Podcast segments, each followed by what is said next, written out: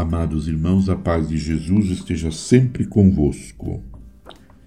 Refletindo o texto base deste ano vocacional, vocação, graça e missão, a articulação brasileira pela economia de Francisco e Clara pretende colocar-se como espaço de contribuição às discussões contemporâneas, fornecendo aos cristãos e cristãs ferramentas fundamentais de organização da esperança e de projetos de sociedade que coloquem a política e a economia em diálogo para a plenitude humana.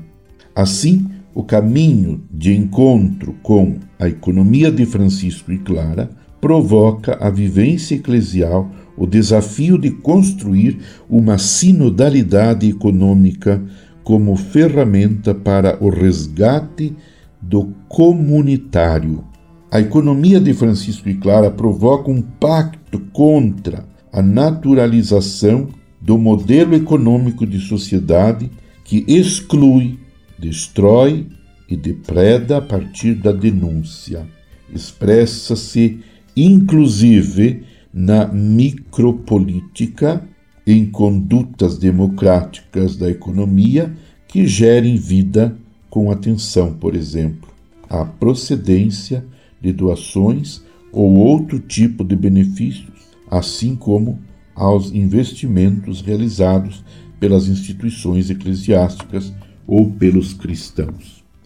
É preciso difundir o pacto com fomento a espaços de participação como observatórios, orçamento participativo e geração de novas economias, abertura dos espaços eclesiais para construir processos de diálogo e alianças com movimentos populares.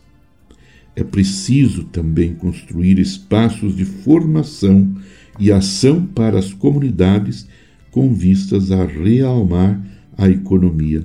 O espírito sinodal infunde essa experiência revigorante de diaconia social a sinodalidade econômica que se expressa na construção de uma outra sociedade, superando a ideologia neoliberal da competição, acumulação e consumo por uma globalização solidária e democrática, democrática por meio de uma economia do bem viver.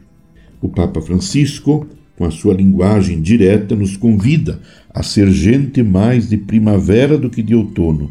O cristão vê nos galhos os botões de um mundo novo, mais do que as folhas amarelas. Não nos refugiamos na nostalgia e no lamento, porque sabemos que Deus nos quer herdeiros de uma promessa e cultivadores incansáveis de sonhos. Com os laços da esperança, com os braços da esperança cristã, os braços da cruz de Cristo, neste ano vocacional queremos lançar um olhar com especial atenção à pessoa humana como vocacionada em todas as etapas de seu desenvolvimento criança, adolescente, jovem, adulto e idoso. Com Francisco, renovemos a esperança de viver uma igreja sempre mais missionária, a caminho ao encontro de toda a humanidade, uma igreja em saída, peregrina, mostrando a todos o rosto de Cristo. Permaneçamos unidos com Maria, mãe de Jesus. Em nome do Pai, do Filho e do Espírito Santo.